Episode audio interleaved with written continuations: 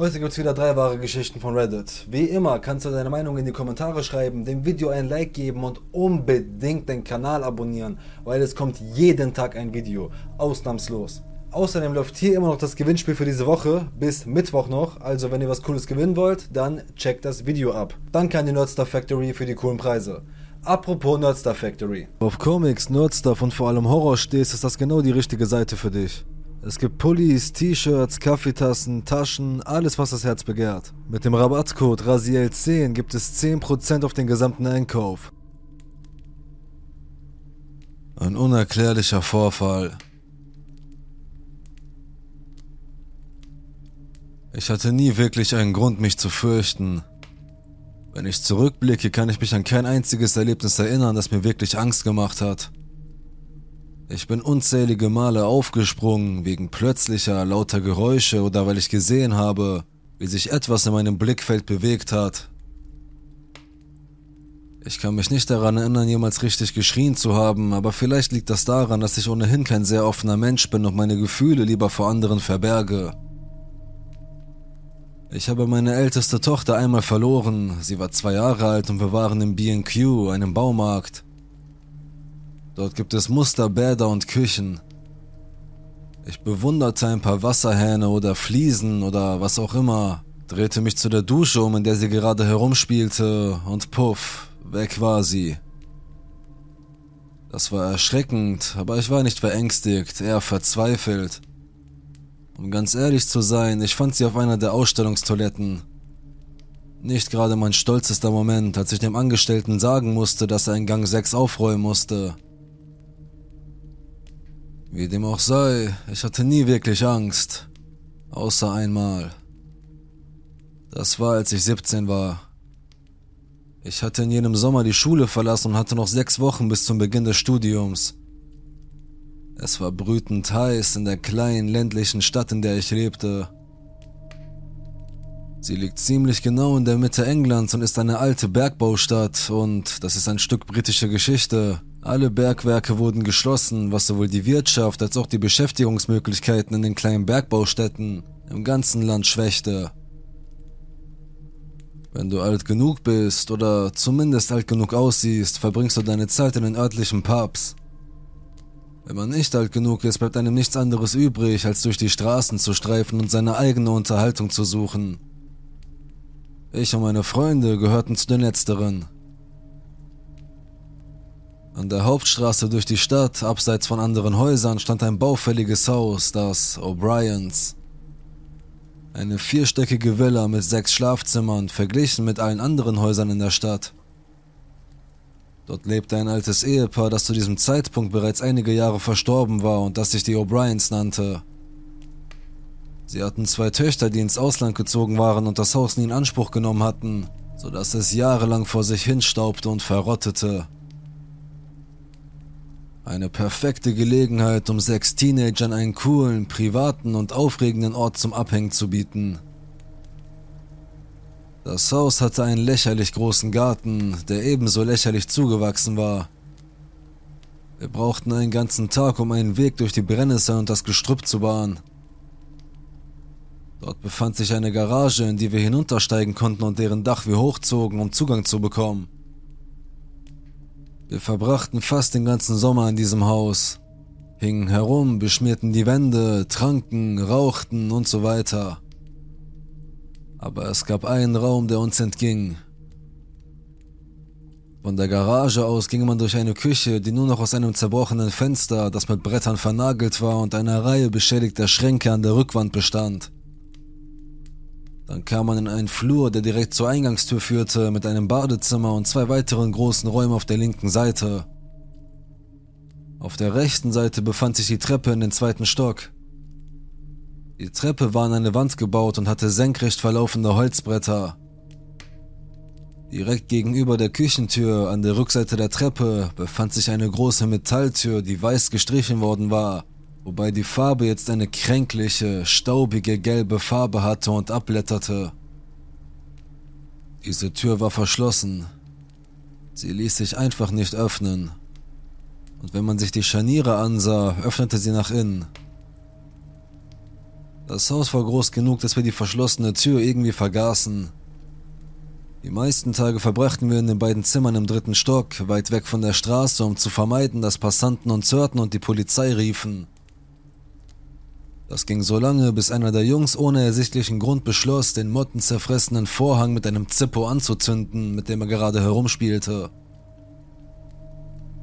Der Vorhang, der staubbedeckte Teppich und die alte, zerknitterte Tapete gingen in Sekundenschnelle in Flammen auf.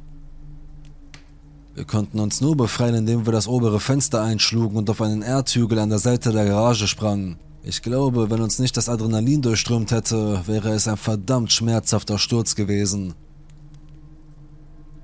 Wir versteckten uns in einem Gebüsch auf der anderen Straßenseite und sahen zu, wie die Feuerwehr die Flammen löschte, aber bevor sie das tun konnte, hatten sie bereits den zweiten und dritten Stock verschlungen. Das zweite Stockwerk war noch benutzbar, als wir den Mut fanden, das Haus wieder zu betreten, aber das dritte Stockwerk war zerstört, nur noch die Außenwände und das, was vom Dach übrig war. Wirklich eine Schande.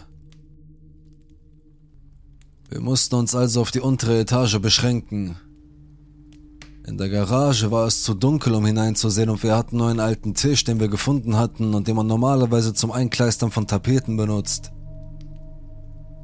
Die Küche war nicht viel heller und das vordere Zimmer hatte ein großes Fenster mit Blick auf den Fußweg und die Straße draußen, sodass uns ein kleines, düsteres Hinterzimmer zum Chillen blieb, was schnell langweilig wurde. Aus Langeweile wurde Neugier und ich bemerkte, dass eines der Holzbretter an der Seite der Treppe lose war und dass dahinter ein offener Raum war. Endlich konnten wir sehen, was hinter der Metalltür war. Was für ein Fehler. Man sagt, die Neugier tötet die Katze, aber in diesem Fall stellte sie meinen ganzen Glauben in Frage. Die Holzpaneele waren erstaunlich schwer zu entfernen, selbst für sechs ziemlich sportliche Teenager. Also gingen wir auf Erkundungstour und brachten ein paar Taschenlampen und ein Brecheisen mit. Es war immer noch ein hartes Stück Arbeit, aber schließlich gelang es uns, zweieinhalb der Platten zu entfernen. Als wir mit dem Licht in das Loch leuchteten, kam eine weitere Treppe zum Vorschein, die nach unten führte. Sie sah jedoch so aus, als sei sie Jahrzehnte älter als der Rest des Hauses. Spinnweben bedeckten jede Oberfläche. Und der Gestank von Moschus und Feuchtigkeit schlug einem in die Nase, wenn man sich dem Loch näherte. Nach einigem Tohuwabo, einigem Schieben und Stoßen und einem Sechs-Mann-Steinpapier-Schere-Spiel schnappte ich mir eine Taschenlampe und steckte langsam meinen Kopf durch das Loch. Der Raum war dunkler als dunkel. So dunkel, dass man den Lichtstrahl der Taschenlampe durch die Schwärze hindurch sehen konnte. Ich leuchtete damit zuerst die Treppe hinunter, sie ging tief hinunter. Das Loch, das wir gegraben hatten, war vielleicht vier oder fünf Stufen von der Tür entfernt und darunter waren es mindestens 25. Unten war eine Wand und links ein Durchgang. Ich schwenkte die Taschenlampe nach rechts in Richtung der Metalltür, ohne zu erwarten, was ich sah. Die Tür war definitiv verschlossen, fest verriegelt mit drei separaten Schlössern, die an der Seite herunterliefen und alle verriegelt waren.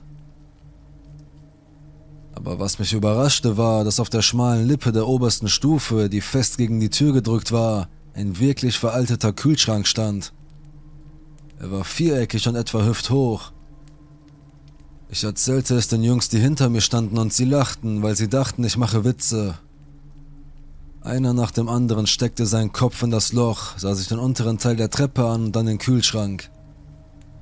Jeder von ihnen war genauso verwirrt wie ich. Ich erinnere mich, wie ich mich hinsetzte, eine Zigarette rauchte und darüber nachdachte, wie und warum es dort sein könnte. Die Tür öffnete sich eindeutig nach innen, was bedeutete, dass die Tür von innen verriegelt worden sein musste und der Kühlschrank dann irgendwie von innen dagegen gestoßen war.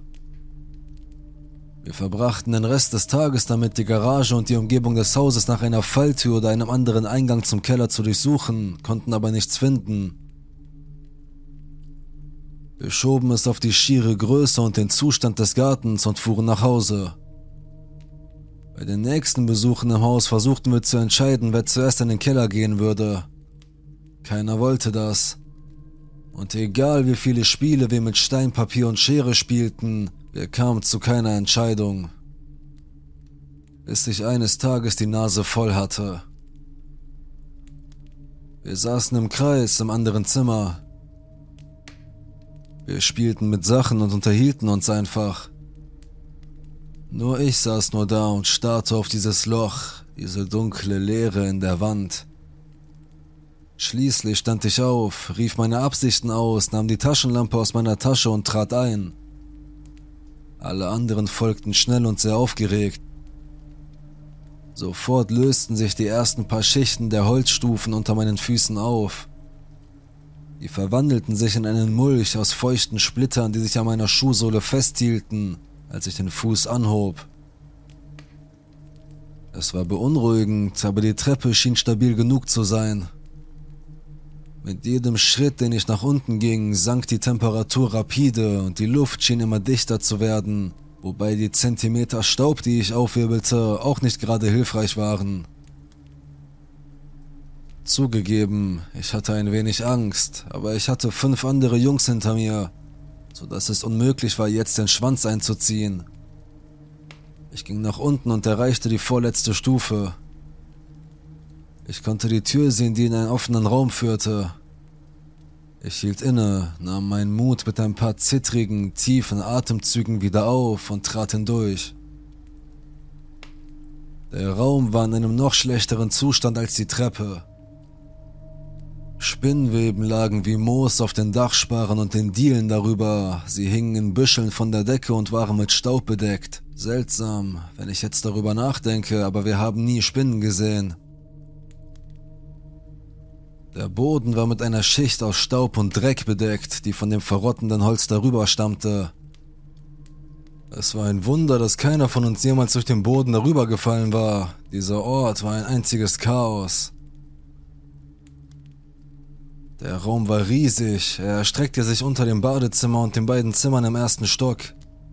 Und es war dunkel. Es gab keine Lichtquelle, abgesehen von den Taschenlampen, die die drei von uns bei sich trugen. Der Raum war leer, bis auf einen Holztisch, der genau in der Mitte stand. Kein Stuhl, nichts um ihn herum. Aber darauf stand eine grob zurechtgeschlagene Metallplatte mit den Überresten eines schwarzen Schleims darauf. Neben dem Teller stand eine große, entkorkte grüne Flasche. Einer der Jungen ging zu ihr hin und hob sie auf. Dabei schwappte sie über. Darin befand sich eine dunkelbraune Flüssigkeit mit einer Schicht aus Schmutz. Ich habe nie daran gerochen, aber offenbar war sie faulig. Zuerst sahen wir die andere Tür nicht, sie lag in der Ecke direkt gegenüber der, durch die wir gekommen waren. Keine Tür, nur völlige Dunkelheit. Wir versuchten mit unseren Taschenlampen hindurchzuleuchten, aber sie schienen die Schatten nicht zu durchdringen. Es war, als gäbe es dort tatsächlich eine Tür, eine, die das Licht der Fackeln verschluckte. Aus irgendeinem Grund brachte ich nicht den Mut auf, in diesen Raum zu gehen und die anderen auch nicht. Wir drehten uns einfach um und gingen, weil wir das Gefühl hatten, für heute genug Abenteuer erlebt zu haben. In der nächsten Woche oder so luden wir Mädchen und andere Freunde ins Haus ein. Aber alle weigerten sich, den Keller zu betreten. Wir fanden das urkomisch. Und wir forderten uns gegenseitig heraus, entweder allein oder zu zweit, ohne Taschenlampe hinunterzugehen und zu sehen, wie lange wir es dort unten aushielten. Mehr um anzugeben als alles andere. Ich hatte nicht ein einziges Mal Angst, als ich dort unten in völliger Dunkelheit stand. Es war irgendwie beruhigend. Aber keiner von uns hat sich je getraut, den anderen Raum zu betreten. Im Nachhinein hätten wir uns eher fragen sollen, warum die Tür aus Metall war oder warum sie von innen verschlossen war und wie ein Kühlschrank die Treppe hinaufkam und als Barriere vor die Tür gestellt wurde, auch von innen. Aber vor lauter Aufregung und Unreife kam uns das nie in den Sinn. Wir nahmen einfach an, dass es in einem anderen Raum, der in den Garten führte, eine Art anderen Ausgang geben würde.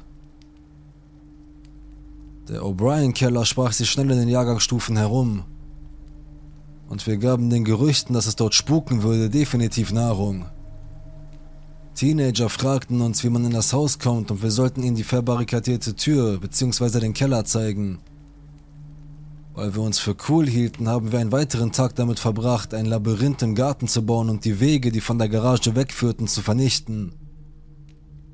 Wir haben dann Leute ins Haus eingeladen, sie durch den Garten in die Garage geführt und ihnen das Loch in der Treppe gezeigt. Das wurde ziemlich populär und wir beschlossen, diese Gelegenheit zu nutzen. Wir sagten den Leuten, wenn sie den Keller sehen wollten, müssten sie die Einweihung vornehmen. Wenn sie hereinkamen, setzten wir eine Person auf den Kühlschrank und eine andere an den Fuß der Treppe, beide mit Taschenlampen, und schickten die Leute in den ersten Raum, wobei wir ihnen sagten, dass sie dort zehn Minuten lang bleiben müssten, mit ausgeschalteten Taschenlampen, und dann würden wir sie rauslassen. Das ging eine ganze Weile so und am Anfang war es lustig. Viele haben sich dann aber gleich wieder verzogen, als die Lampen ausgemacht wurden. Aber einige sind geblieben. Wir feuerten sie wieder an, wenn sie die Treppe hinaufgingen. Es war ein kitschiges, kleines Ritual, das wir geschaffen haben. Aber trotzdem weigerten sich alle in den anderen Raum zu gehen und wenn man sie fragte, sagten sie einfach, dass sie sich nicht wohlfühlten. Bis mein kleiner Bruder und sein Freund kam. Sie waren zwei Jahre jünger als wir. Und anfangs haben wir uns geweigert, jemanden, der nicht in unserem Alter war, ins Haus zu lassen. Wir waren die ganze Zeit dort und wir waren sechs in der Freundesgruppe, sodass es ziemlich einfach war, die Leute abzuschrecken, wenn sie es schafften, den Eingang an der Garage zu finden. Aber nach ständigem Drängen und der anfänglichen Neugierde der anderen beschlossen wir sie einzuladen. Wir machten eine große Sache daraus, brachten sie zu einem baufälligen Zaun am hinteren Ende des Gartens und banden ihnen ihre Pullover um das Gesicht, während wir sie blind durch das Labyrinth aus Sträuchern und Dornen zur Garage führten. Von dem Loch im Dach war es ein ordentlicher Fall und obwohl mein Bruder es schaffte, musste sein Freund an seinen Arm heruntergelassen werden. Drin angekommen schlug ihnen der Gestank des Rauches entgegen, der aus den oberen Stockwerken drang. Wir führten sie durch die Küche und zeigten ihnen den behelfsmäßigen Eingang zum Keller. Wir erzählten ihnen die Geschichte von der Metalltür und wie sie keinen Sinn ergab und stellten sie vor die Wahl, entweder 10 Minuten im ersten Raum in völliger Dunkelheit zu bleiben oder 5 Minuten in den zweiten Raum in völliger Dunkelheit zu gehen. Ein Angebot, das viele zunächst annahmen, bis sie die Treppe hinunterkam. Zweiter Raum, sagten sie unisono. Wir lachten alle und erwarteten, dass sie es sich sofort anders überlegen würden. Einer der Jungs schlüpfte durch das Loch in den Holzbrettern, wandte sich nach rechts, ging die Treppe hinauf und stellte sich auf den Kühlschrank. Ich ging als nächster hindurch und stellte mich an den Fuß der Treppe. Ich möchte nur anmerken, dass wir Stammgäste uns zu diesem Zeitpunkt völlig sicher fühlten, wenn wir praktisch allein die Treppe hinuntergingen, denn wir wechselten uns alle ab, wenn wir die Leute hierher brachten und hatten es schon oft getan. Es herrschte eine schwindelerregende, nervöse Atmosphäre, als die beiden jungen Leute die Treppe betraten. Die Lampen, die wir benutzten, waren billige, die wir auf dem Markt gekauft hatten, und sie warfen ein unheimliches gelbes Licht. Langsam gingen mein Bruder und sein Freund die Treppe hinunter, wobei sie offensichtlich versuchten, ihr Gesicht zu wahren und sich nicht von dem Zustand des morschen, verrottenden Holzes um sie herum beeindrucken zu lassen. Doch als sie sich durch den Mulch wühlten, blieben sie dicht beieinander, Sie ließen sich so viel Zeit, dass der Mann oben ihnen zurief, sie sollten sich beeilen und sich beide fast in die Hose machten. Als sie endlich bei mir ankamen, sagte ich ihnen, dass dies der erste Raum sei und leuchtete mit der Taschenlampe durch die Türöffnung in den Raum hinein und dass sie in den nächsten Raum gehen sollten, wobei ich meinen Lichtstrahl durch die Dunkelheit auf den Rahmen der anderen Tür richtete. Der Raum hatte eine anständige Größe und wie gesagt, die Taschenlampen waren billig, aber ich erinnere mich daran, dass der Strahl, der durch den ersten Raum gegen den zweiten Raum überhaupt nicht zu beleuchten schien, als ob ein Gegenstand seinen Weg versperrte. Der Freund meines Bruders betrat den Raum und als mein Bruder an mir vorbeiging, packte ich ihn an der Schulter und sagte ihm, dass er das nicht tun müsse und wenn er es täte, könnte er jederzeit aussteigen. Mit einem Nicken und einem abweisenden Winken folgte er seinem Freund. Sie durchquerten den Raum, gingen an dem Tisch vorbei und verschwanden durch die zweite Tür, als ob sie durch einen dunklen Bühnenvorhang gingen. Ich drückte auf den Knopf meiner Casio-Uhr, um den Countdown von fünf Minuten zu starten. Dann richtete ich den Strahl meiner Taschenlampe die Treppe hinauf. Der Typ, der auf dem Kühlschrank saß, lächelte aufgeregt und schaute auf seine Uhr. Ich muss dringend pissen, bin gleich wieder da, sagte er, sprang herunter und verschwand wieder durch den Spalt. Ich stand eine gefühlte Ewigkeit am Fuß der Treppe. Von der anderen Seite des ersten Raumes konnte ich leises Kichern hören. Es schien gedämpft zu sein, als ob ich Stimmen hinter einer Tür hörte. Wie lange noch? Die Stimme meines Bruders. Äh, dreieinhalb Minuten, antwortete ich und schaute auf meine Uhr. Im Keller herrschte nie eine unangenehme Temperatur, obwohl er offensichtlich unterirdisch war. Es war zwar kälter als oben, aber nicht stechend. Es gab nie ein Frösteln. Und obwohl wir unzählige Male dort unten waren, hat keiner von uns auch nur ein einziges Mal eine Brise gespürt. Aber, und diese Erinnerung verfolgt mich immer noch ein wenig, vor allem bei plötzlichen Temperaturschwankungen bemerkte ich, dass mir sehr kalt wurde, als ich unten an der Treppe stand, und zwar so sehr, dass ich meinen Atem sehen konnte, wenn ich die Zeit im Vergleich zum Licht auf dem Zifferblatt meiner Uhr überprüfte.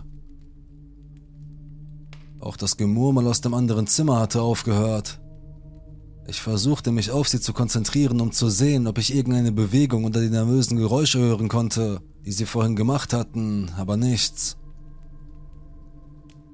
Ich erinnere mich, dass ich mich erschreckte. Ich weiß nicht warum, aber ich spürte, wie mein Herz schneller schlug. Die Haare auf meinen Arm und in meinem Nacken standen mir zu Berge. Ich schaltete die Taschenlampe ein und betrat den ersten Raum. Hey, alles klar bei euch? rief ich. Nichts. Keine Antwort. Oh, hört auf mit dem Scheiß. Geht wieder hoch. rief ich wieder und wieder keine Antwort. Ich leuchtete mit der Taschenlampe durch die Tür des zweiten Zimmers, aber genau wie zuvor war es, als würde der Lichtstrahl das erste Zimmer durchschneiden und dann an der Tür stehen bleiben. Ich schlich mich näher heran und rief den Namen meines Bruders, aber er antwortete nicht. Dann, so klar wie der Tag, so laut, dass es nach der Stille in den Ohren wehtat, brüllte eine tiefe, schroffe und verzerrte Stimme. Verschwindet, sofort. Ich erstarrte auf der Stelle. Die Augen starrten auf die Tür. Dann traten mein Bruder und sein Freund aus der Dunkelheit. Beide so weiß wie Schnee. Beide liefen Tränen und Rotz über das Gesicht. Den Ausdruck des puren Schreckens in ihren Gesichtern werde ich nie wieder los. Sie rannten direkt an mir vorbei, was mich aus meiner Trance riss, und ich folgte ihnen. Bevor wir die Tür zur Treppe erreichen konnten, ertönte ein Krachen aus dem Treppenhaus. Vier lächerlich laute Knalle und das Geräusch von splitterndem Holz. Der Kühlschrank war in die Wand am unteren Ende der Treppe eingelassen. Ohne anzuhalten, krabbelten wir alle darüber. Die Treppe selbst war ein einziges Chaos, große Holzsplitter ragten wie Stacheln aus ihr heraus. Glücklicherweise, und ich weiß nicht wie, schafften wir es, auf Händen und Füßen nach oben zu klettern, ohne uns zu verletzen. Auf halber Höhe schaute ich in Richtung des Lochs in der Wand und betete, dass es noch in Reichweite war. Die beiden jungen Burschen standen vor mir, beide schluchzten und schrien. Beide rannten direkt an dem Loch in der Wand vorbei. Die Metalltür, die vorher verschlossen war und für die es keinen Schlüssel gab, stand offen. Licht aus der Garagenausfahrt drang durch die Küche in den Keller, als ob es uns den schnellsten Weg nach draußen zeigen würde. Der Instinkt hatte sich inzwischen durchgesetzt und wir alle drei stürzten durch die Tür, auf den Tisch und durch die Garage nach oben. Der Freund meines Bruders, der zu klein war, um allein hinunterzukommen, schaffte es ohne Hilfe nach draußen. Wir rannten durch das Gartenlabyrinth. Irgendwann musste ich meinen Bruder festhalten, damit er nicht in eine der vielen Sackgassen lief, die wir geschaffen hatten, und übernahm wortlos die Führung.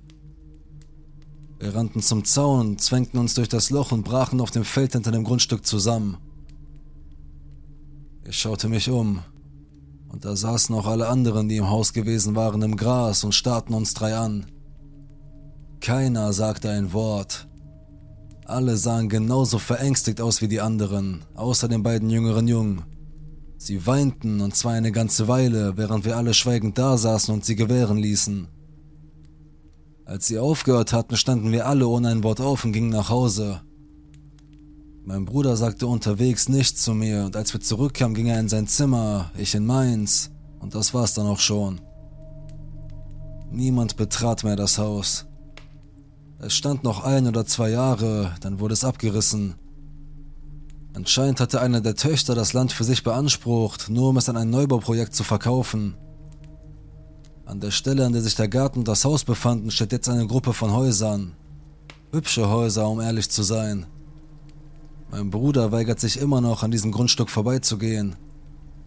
Das Grundstück direkt über dem Keller wurde nie bebaut. Anscheinend, und ich habe mir das nie bestätigen lassen, weigerten sich die Bauherren aus irgendeinem Grund den Keller aufzufüllen, mauerten ihn einfach zu und ließen ihn als offene Fläche stehen, obwohl man dort ein perfektes Haus hätte bauen können. Wir haben es nur einmal im Freundeskreis angesprochen und auch nur, weil ich mir eingeredet habe, dass es einer von ihnen war, der irgendwie die Tür geöffnet und den Kühlschrank bewegt hat. Aber sie haben alle geschworen, dass es nicht so war. Sie sagten, dass sie sich erschreckt haben, sobald es am Haus richtig kalt wurde. Sie hörten die Stimme und gingen in die Küche, bemerkten, dass die Tür offen war, als sie den lauten Knall hörten und flüchteten. Ich habe versucht, meinen Bruder nach dem Zimmer zu fragen, aber er war völlig abweisend, als ich das tat. Er beendete schnell seine Freundschaft mit dem Kind, das mit ihm zu Boden gegangen war, und sagte, sie hätten nichts Relevantes mehr, worüber sie reden könnten. Es gibt Bilder, die das Haus nach dem Brand zeigen. Man sieht die zertrümmerten Fenster von der Feuerwehr und das Schwarz vom Rauch um die oberen Fenster. Die Garage befindet sich dahinter. Sie ist auf dem Foto nicht zu sehen. Außerdem gibt es Fotos des geräumten Grundstücks und des Neubaus mit dem offensichtlichen Grasfleck, wo der Keller sein sollte.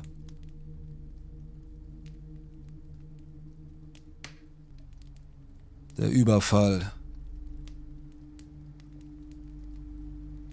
Okay, das ist vor fast einem Jahr passiert. Ich nehme derzeit Medikamente gegen Angstzustände, auch wenn ich jetzt alle Fakten kenne. Ich bin in einer Kleinstadt aufgewachsen. Ich war eines von drei Kindern, ich hasste meinen Stiefvater und ich hasste es, in meiner Heimatstadt zu leben. Ich war von klein auf entschlossen, von dort wegzukommen. Mit 15 fing ich an, in einer der beiden örtlichen Pizzerien zu arbeiten. Mit 16 konnte ich mir ein Auto leisten, wenn auch ein veraltetes, aber so konnte ich Lieferungen machen, was mir Geld bedeutete. So war ich schon einmal während einer Pizzalieferung auf einer Super Bowl Party ausgeraubt worden. Ich wurde mit einem Messer bedroht und musste meine gesamte Pizza sowie mein Bargeld einbüßen. Merkwürdigerweise hat mich das nicht sonderlich gestört. Weiß nicht warum. Bis heute denke ich fast nie daran. Aber danach habe ich angefangen, eine Dose Pfefferspray mitzunehmen. Ich komme nun zu dem Vorfall. Es war spät in der Nacht, fast Feierabend, also 1 Uhr morgens. Wir hatten den Auftrag erhalten, drei Pizzen in die nächstgelegene Stadt zu liefern, ein Ort, der nicht an unserem Liefergebiet liegt, aber manchmal gab es Umstände, die es uns erlaubten. Unter all unseren Lieferfahrern und auch dem damaligen stellvertretenden Geschäftsführer gab es einige, die mit Drogen hausieren gingen. Ein Kunde musste um eine ganz bestimmte Bestellung bitten. Bestimmte Größen, bestimmte Beläge und in einer bestimmten Reihenfolge. Keine Ausnahmen. Es war also Dienstvorschrift, dass einer dieser speziellen Fahrer diese Lieferung machte. Ich war nie einer von ihnen, aber an diesem Abend war ich es. Ich kannte den Trick und als ich die Tüte mit dem Knoblauchbrot oben auf den Pizzabestellungen sah, wusste ich, was ich tat. Mein damaliger Direktionsassistent wies mich sogar ausdrücklich an, den Umschlag vom Kunden abzuholen. Ich wollte das nicht tun. Mir waren sozusagen die Hände gebunden. Verzweiflung macht so etwas schnell mit einem Menschen. Ich wollte einfach nur meine Schicht beenden, also machte ich mich schnell auf den Weg. Ich brauchte etwa 30 Minuten, um zu dem Ort zu gelangen. Es lag in einer sehr dünn besiedelten Gegend. Ich ging zur Tür und wurde von einem Mädchen begrüßt. Ich ging mit ihr zur Schule, was mich ein wenig beruhigte. Aber sie hatte sich verändert. Sehr stark. Früher war sie wirklich hübsch und sehr aufgeschlossen. Jetzt sah sie aus, als hätte sie ein Problem entwickelt, was in meiner Stadt nicht sehr ungewöhnlich ist. Sie begrüßte mich mit einem Lächeln und nahm die Pizzen entgegen. Dann, aus der Dunkelheit heraus, wurden meine Arme hinter meinen Rücken verdreht und nur wenige Sekunden später wurde mir ein 45er Revolver an den Kopf gehalten. Sofort flehte ich um mein Leben, was die beiden nur zu amüsieren schien. Derjenige mit der Waffe verlangte meine Brieftasche. Ich sah keinen Grund, mich zu wehren. Ich sagte ihm, wo er sie finden könne. Als ich nicht genug Geld darin hatte, verlangte er mein Arbeitsgeld. Pizzerien sagen in der Regel, dass ihre Fahrer nicht mehr als 20 Dollar Wechselgeld bei sich haben. Das ist eine Lüge. Meistens wird das gesagt, damit es nicht so aussieht, als ob wir mehr Geld bei uns hätten, falls wir ausgeraubt werden. Sie wussten das. Der Typ mit der Pistole schlug mir ins Gesicht, als ich das restliche Geld nicht herausgab. Normalerweise lasse ich das in meinem Auto und akzeptierte meine Erklärung nicht. Daraufhin wurde ich in das Haus gedrängt. Ich habe um Hilfe geschrien, aber das hat überhaupt nichts gebracht. Der Mann, der mich festhielt, warf mich auf die Couch und das Mädchen hatte die Tür geschlossen. Ich erklärte ihnen, dass ich nichts von irgendwelchen Vorschriften wüsste und dass sie sich bei Problemen bitte an meinen stellvertretenden Manager wenden sollten. Ich weiß, wie lächerlich das klingt. Der bewaffnete Mann, der eindeutig unter Alkoholeinfluss stand, fragte speziell nach einem Fahrer. Er fragte, warum er nicht aufgetaucht sei, ich sagte ihm, dass er andere Lieferungen machte. Es kostete mich alles, um in diesem Moment nicht zu weinen. Nachdem er mir noch einige andere Fragen gestellt hatte, die ich nicht beantworten konnte, hielt er mir die Pistole an den Kopf und zog den Hahn zurück. Dann wies er mich an, den anderen Fahrer anzurufen und ihn aufzufordern, sich zu melden. Langsam gehorchte ich, aber anstatt nach meinem Telefon zu greifen, nahm ich mein Pfefferspray. Es kam mir dumm vor, aber ich sah eine kurze Gelegenheit, um von dort wegzukommen. Ich stieß die Pistole mit dem Ellbogen aus meinem Gesicht und sprühte dann den Kanister in seins. Ich ging kein Risiko ein. Ich sprühte ihm in die Augen, in die Nase und in den Mund. Der Geruch von diesem Zeug reizt immer noch meine Nebenhöhlen, wenn ich daran denke. Und ich wurde nicht einmal davon getroffen. Ich war in meinem Leben bisher in genau drei Schlägereien verwickelt und alle drei Male wurde ich verprügelt aber nachdem ich ihn besprüht hatte, schlug ich ihm in den Schritt und dann meine Faust in sein Gesicht.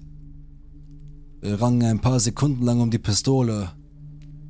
Ich schaffte es, sie auf den Boden zu werfen und trat sie weg. Der andere Kerl rannte danach, aber ich kam ihm zuvor. Als ich die Pistole in der Hand hatte, wich er zurück und bat mich zu gehen.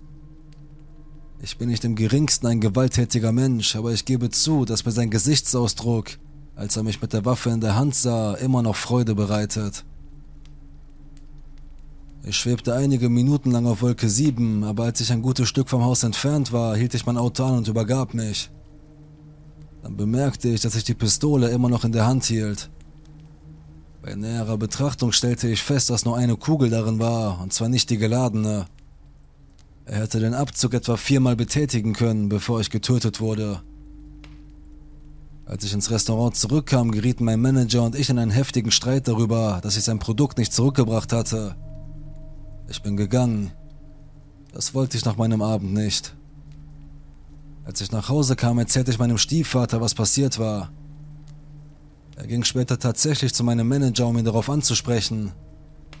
Ich weiß nicht, was passiert ist, aber als ich am Montag zur Arbeit kam, habe ich mich ohne Probleme gemeldet. Ich habe dort noch etwa einen Monat gearbeitet. Dann habe ich beschlossen, dass ich lieber woanders hin möchte. Ich dachte, es wäre an der Zeit. Ich bin jetzt drei Stunden weit weggezogen, habe meine eigene Wohnung mit zwei Schlafzimmern und studiere Kochkunst. Durch mein Programm habe ich einen Job in einem Pizzarestaurant bekommen. Aber es ist eine Gourmet-Pizzeria und es ist etwas, das mir erlaubt, stolz auf meine Kochkünste zu sein. Inzwischen habe ich mir eine Waffe gekauft. Ich bin immer noch extrem vorsichtig, aber das Leben sieht besser aus. Robert.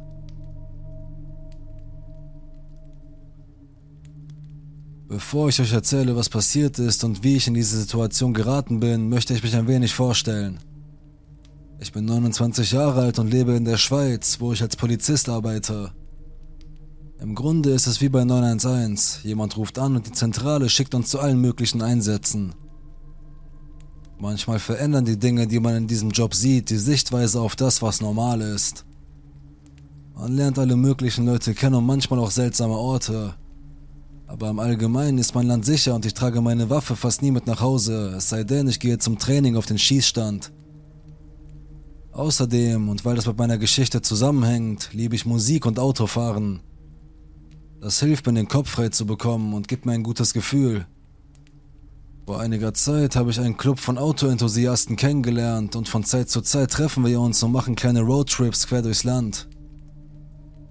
Ich bin auch ein sehr ruhiger und gelassener Mensch und versuche immer für alles eine friedliche Lösung zu finden, besonders bei der Arbeit.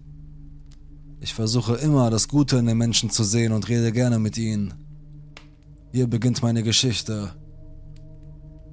Letztes Jahr habe ich einen Roadtrip mit einem netten Typen gemacht, den ich über den Autoclub kennengelernt habe. Nennen wir ihn Robert, um die Anonymität zu wahren.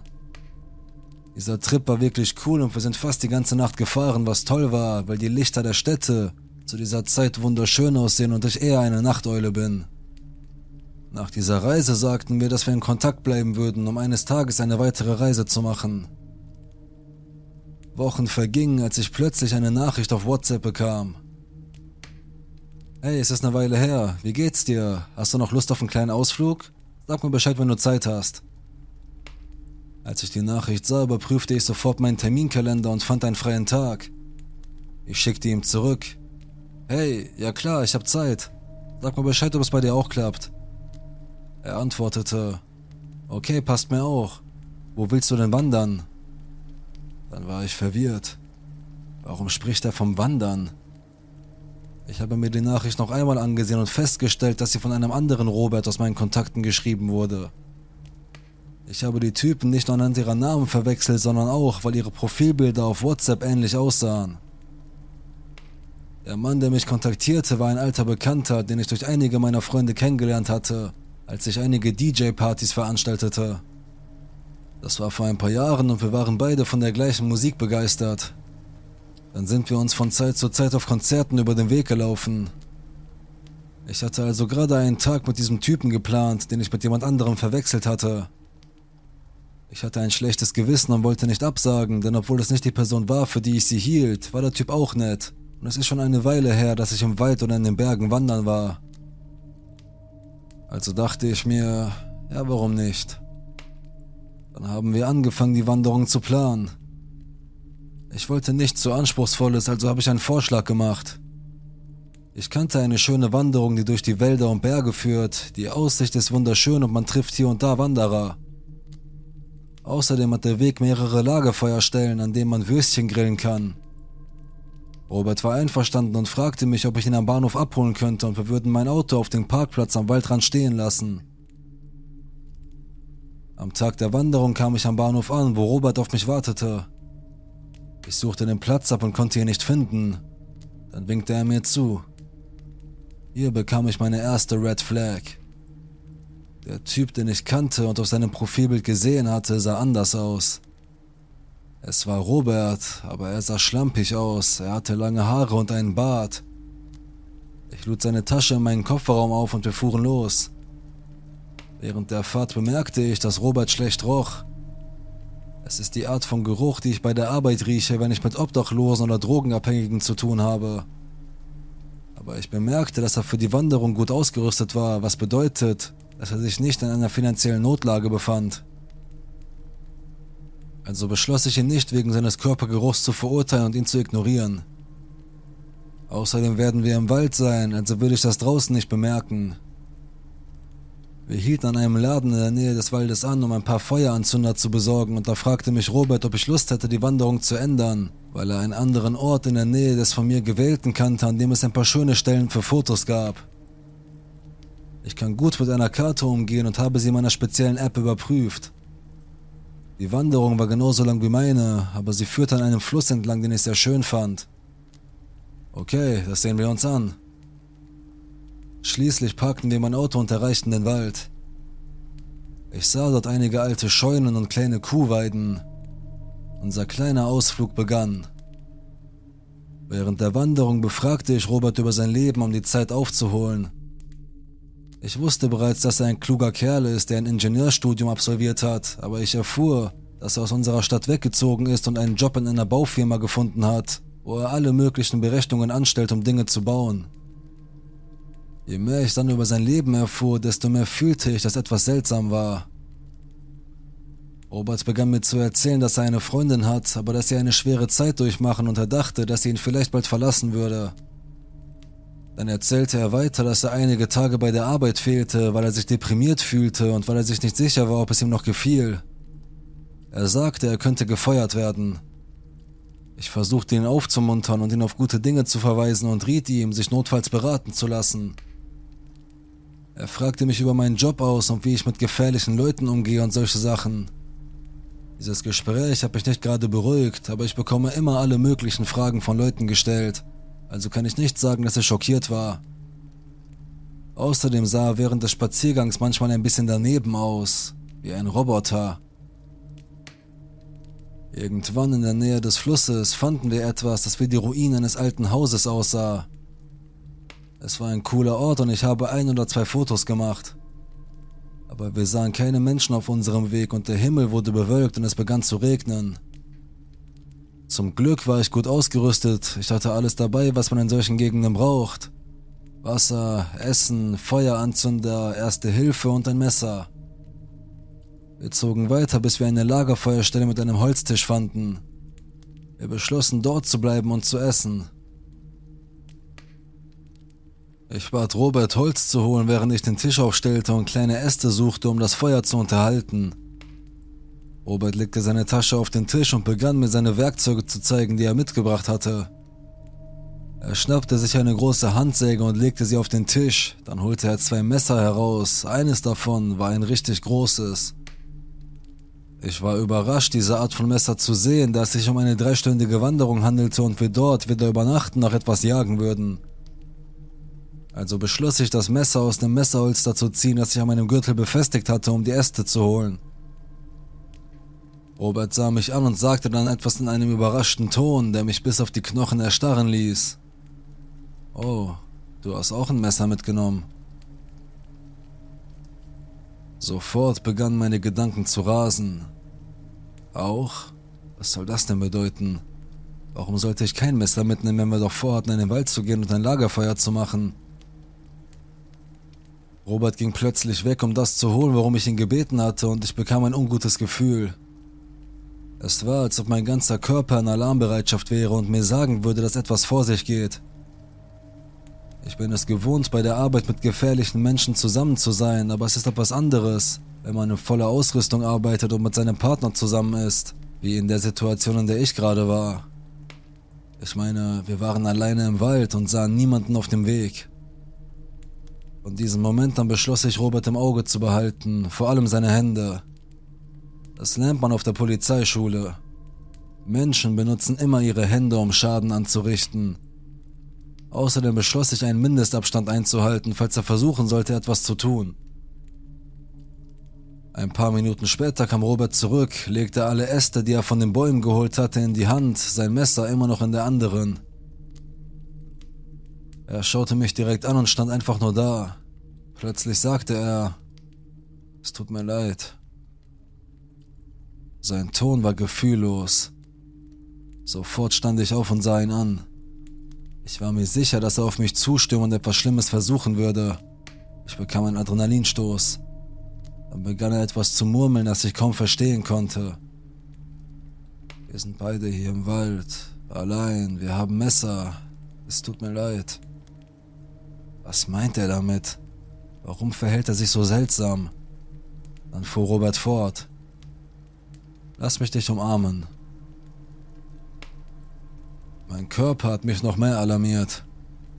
Warum will er sich mir nähern, während er ein Messer in der Hand hält? Will er mir etwas Böses antun? Warum sollte ich ihn aus dem Nichts heraus umarmen? Dann sagte mir mein Verstand, dass ich schnell aus der Situation herauskommen muss, ohne ihn misstrauisch zu machen. Ich wollte diesen Ort verlassen und nach Hause gehen. Schließlich antwortete ich, als wäre nichts passiert. Keine Sorge, Mann, lass uns das Feuer machen und etwas essen, damit wir nach Hause gehen können, bevor wir völlig durchnässt sind. Aber ich wollte Robert nicht zu nahe kommen. Ich bat ihn, mehr Äste zu holen, denn die, die er mir brachte, waren nass. Ich habe den Regen als Chance genutzt. Als er zurückkam, sagte ich ihm, dass die Anzünder im Regen nicht gut funktionierten und dass es vielleicht besser wäre, unsere Sachen zu packen und zum Parkplatz zurückzugehen. Er sah zunächst skeptisch und enttäuscht aus, stimmte aber zu. Wir packten alles ein und verließen den Ort. Auf dem Rückweg wollte ich nicht mit ihm reden, aber ich wollte auch nicht, dass er merkt, dass etwas seltsam war, also redete ich einfach weiter, als wäre nichts passiert. Von diesem Moment an änderte sich sein Tonfall ein wenig. Er wirkte kälter auf mich. Ich behielt ihn im Auge. Schließlich waren wir immer noch allein im Wald. Er war weiterhin sehr negativ gegenüber dem Leben und den Menschen eingestellt. Das brachte mich auf den Gedanken, dass er vielleicht in irgendeiner Weise selbstmordgefährdet war. Ich war froh, dass ich an diesem Tag meine Waffe nicht bei mir trug, weil ich befürchtete, dass er deswegen etwas unternehmen würde. Als wir zurück zum Parkplatz kamen, wo ich endlich Leute sah, fragte er mich, ob ich ihn mitnehmen könnte. Ich lehnte mit dem Argument ab, dass ich gerade einen dringenden Anruf von jemandem bekommen hatte und weg musste. Nach all dem fragte ich mich immer wieder, wollte er etwas tun? Hatte er nur Angst vor der Situation? Vielleicht war es seltsam für ihn, obwohl wir uns kannten und sogar zusammen feierten. Hatte er etwas vor? Ich meine, wir waren allein in einem Ort, den er besser kannte als ich, und er war ein wirklich kluger Kerl. Ich kann euch nur sagen, dass ich ihn danach blockierte und beschloss, unseren gemeinsamen Freund zu kontaktieren. Ich wusste, dass er Robert nahe stand, also habe ich ihm die ganze Situation erklärt. Mein Freund erzählte mir, dass Robert eine Depression durchmachte und sich in letzter Zeit schlecht fühlte. Ich sagte ihm, dass ich ohne seine Zustimmung rechtlich nichts für ihn tun kann, aber ich riet meinem Freund, ihn anzurufen und ihn zu einem Arzt zu bringen. Einige Wochen später hatte mein Freund ein Gespräch mit Robert und anscheinend war Robert bereit, sich wegen seiner Probleme an jemanden zu wenden.